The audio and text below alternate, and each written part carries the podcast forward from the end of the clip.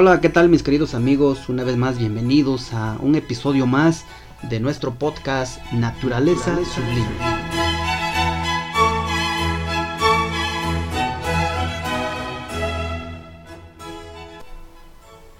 El episodio de esta mañana, tarde, noche, no sé en qué situación te encuentras, pues hablaremos un poquito de ese asunto que la biología eh, menciona con respecto a la cadena alimenticia. Primero definamos qué es una cadena alimenticia.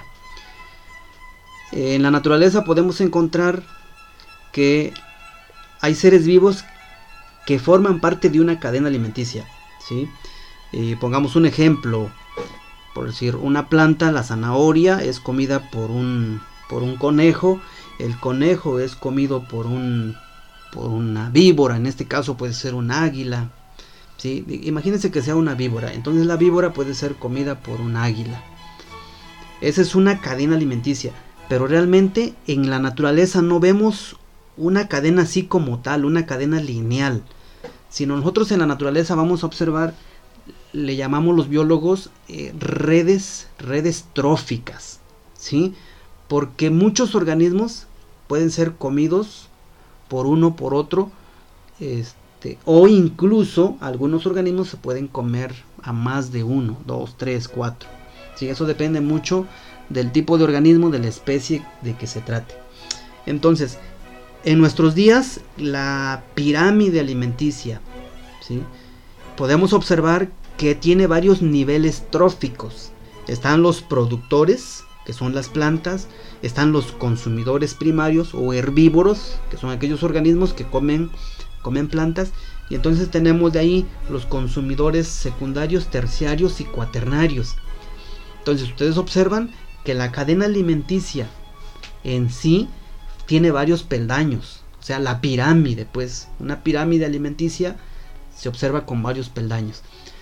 Pero esto no era así en un principio. Yo quiero decirles que en un principio la, la pirámide alimenticia de acuerdo a la creación, de acuerdo a los científicos creacionistas y de acuerdo al relato bíblico, la pirámide alimenticia no tenía esos peldaños, esos niveles tróficos, sino únicamente existían dos, dos niveles tróficos. Ustedes recuerdan, en el libro de Génesis se relata por allí que la serpiente, uno de los animales que eran muy hermosos, dice una escritora bíblica, esa serpiente era frugívora, comía fruta.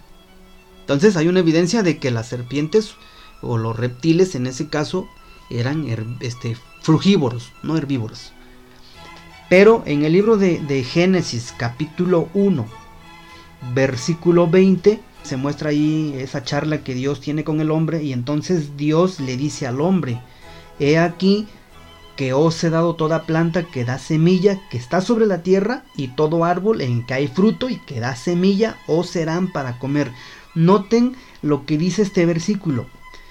He aquí os he dado toda planta que da semilla. O sea, plantas que dan semilla. La segunda parte del versículo dice y todo árbol en que hay fruto, pero que también da semilla, os serán, os serán para comer, dice Génesis 1.29. Entonces, para el ser humano, pues le dice claramente cuál sería su alimento.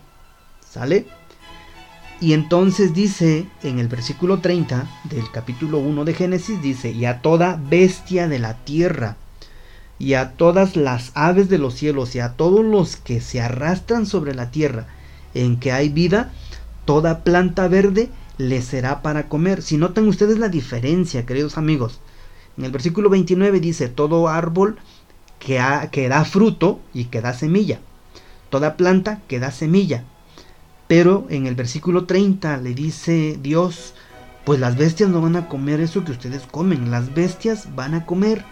Toda planta verde les será para comer, pero no se menciona la palabra semilla.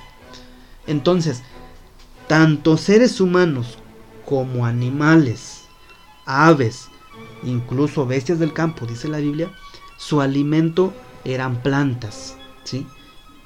El nivel o los niveles tróficos, la pirámide alimenticia solo contaba con dos niveles tróficos. Estaban los productores que eran plantas y estaban los consumidores herbívoros, los animales y el ser humano. Entonces no había, no había un nivel, un, un, tercer nivel, un cuarto nivel en esas redes tróficas. ¿Cuándo ocurre todo eso? Pues nosotros como científicos creacionistas tenemos la seguridad de que todo eso sucede cuando ocurre el pecado. Cuando, cuando entra el pecado en este mundo, hay un cambio, hay, hay este, modificación no solo en la conducta del hombre, en muchos animales, y entonces viene lo que Darwin llama en su teoría la selección natural. ¿sí? Empieza la competencia, empieza la depredación, empieza pues la muerte incluso entra por todo este asunto. Así que queridos amigos, yo quería en este episodio que ustedes entendieran cómo, cómo fue en un principio todo este asunto de la alimentación y yo creo que es un dato muy interesante. Yo espero que les haya gustado. Dios los bendiga, pasen un bonito día y recuerden, siempre, hay algo nuevo, que aprender.